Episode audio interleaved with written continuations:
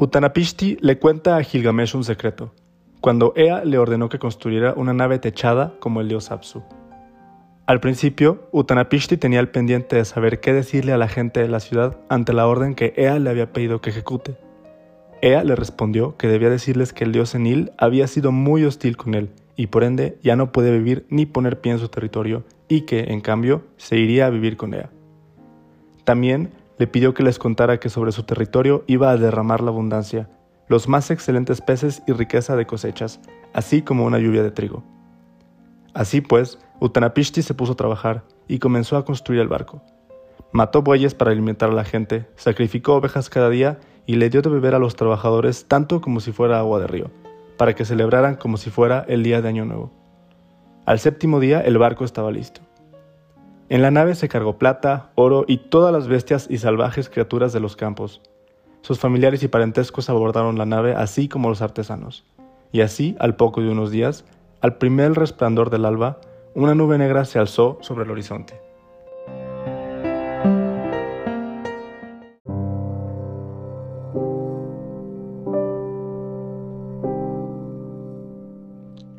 La consternación llegó a los cielos, pues el cielo se volvió oscuro, la tierra se hizo una masa de agua, el viento del sur sopló tan fuerte que atrapó a la gente como si estuvieran en una batalla. Los dioses no podían reconocer a la gente, no podían hacer nada, más que observar y temer ante el diluvio. Decidieron retroceder y volver al cielo de Anul. Se juntaron, estaban tristes.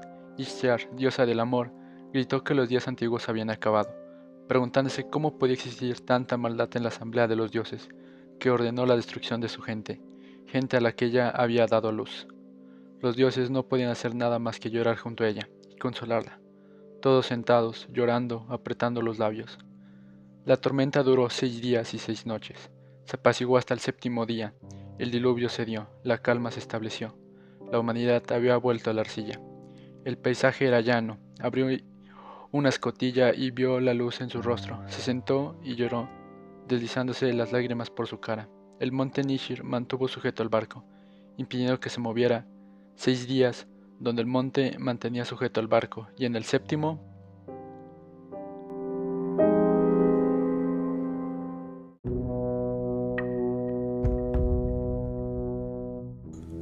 Utnapishtim, una vez después de embarcar todo aquello que se le propuso por los dioses, animales, seres vivos, recursos, riquezas y entre más, tuvo que emprender un viaje este viaje eh, se trataba sobre cruzar el mar, buscar un descansadero. Después de un largo viaje se presentaron obviamente severos problemas como tormentas, mareas altas, incluso una inundación. Al pasar esta dicha inundación, se aproximaron a una montaña que se veía a lo lejos, por lo que Unapishtim, con su intelecto, decidió mandar un par de aves y con esto él creía que se iba a dar cuenta si éstas lograban encontrar tierra estable o un descansadero. A lo que manda la primera, se da cuenta que ella regresa. Manda la segunda, vuelve a regresar. Y por último decide mandar a un cuervo, quien después de un tiempo de espera se da cuenta que no regresó. Esto quiere decir que para una pistim eh, dedujo que este cuervo había encontrado tierra estable, o sea, un descansadero, por lo cual deciden realizar una ofrenda, hacia los dioses. Esta consistía en buscar una inmortalidad para él. Así que hicieron presencia a varios dioses. Pero cabe recalcar que Unapishtim no quería que estuviera presente el dios Entil quien trajo el diluvio a las personas, ya que quería deshacerse de ellas porque él creía que éramos inútiles. Así que, obviamente, no pudo faltar que se lo reprocharan varios dioses e incluso el mismo Napishtim. Le reprocharon su error varias veces, inclusive el Nil se arrepintió, por lo cual trató de remediar su problema. Quiso brindarle la inmortalidad a Napishtim, lo cual hizo y lo convirtió en uno de los dioses, así siendo uno más de su especie, algo que se le contó a Gilgamesh, quien quería lograr ser uno más de ellos.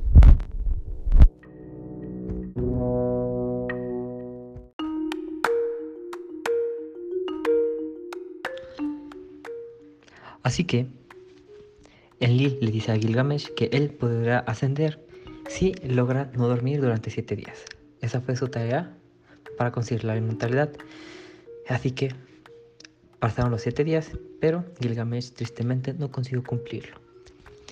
Ante esto, él se puso muy triste, ya que no podía, no había conseguido la inmortalidad objetivo de vencer a la muerte. Entonces, Unapishtim le dice a Ushnadampi que lleve a Gilgamesh a un lugar de baño, para que éste se pueda limpiar toda la sociedad que generó por no haber dormido y pudiera restaurar la belleza de su cuerpo, la cual se había perdido. También dice que lo lleve a un lugar para que se pueda volver a vestir para ir a su ciudad natal. La esposa de Unapistim le dice acerca de que le dará al Gilgamesh algo para compensar su esfuerzo y sus las penas que vivió para llegar hasta aquí. Él vuelve a hablar con Gilgamesh para decirle que le revelará un secreto el cual es que hay una planta en el fondo del mar que le pinchará las manos, pues si la consigue, este le dará un nuevo sentido a su vida. Gilgamesh ante esto se lanza al fondo del océano en una barca. Bueno, de la barca. Una para conseguir la planta, así que se atora unos ladrillos y empieza a bajar. una vez abajo ve la planta y la agarra, obviamente este se pincha. Pero la consigue. Así que una vez obtenida esta, Gilgamesh sigue su camino hacia su pueblo natal. Pero ve un pozo con agua muy brillante y muy cristalina, a lo cual este no se puede resistir para poder pues, bañarse. En un momento en el que estaba bañando, Gilgamesh deja la planta y cuando una serpiente logra captar la esencia de la flor de la planta y se la roba. Gilgamesh avanza hacia su pueblo triste porque perdió otra vez la planta. Entonces Gilgamesh le pregunta a Ushnavi que para qué sus manos trabajaron tanto, por qué sus lágrimas se han derramado, por quién se gastó la sangre en su corazón. Gilgamesh empieza a ver toda su travesía como una crítica. Cómo hacer que esta conste de la sociedad, de realmente su esfuerzo valió la pena, él buscaba en realidad la inmortalidad o buscaba alguna otra cosa. ¿Realmente los dioses son totalmente buenos? ¿O tal vez no son tan buenos como lo piensa? ¿O de verdad son dioses? ¿Qué los hace dioses? se empieza a preguntar de realmente la sociedad debería estar construida de la forma en la que está hecha.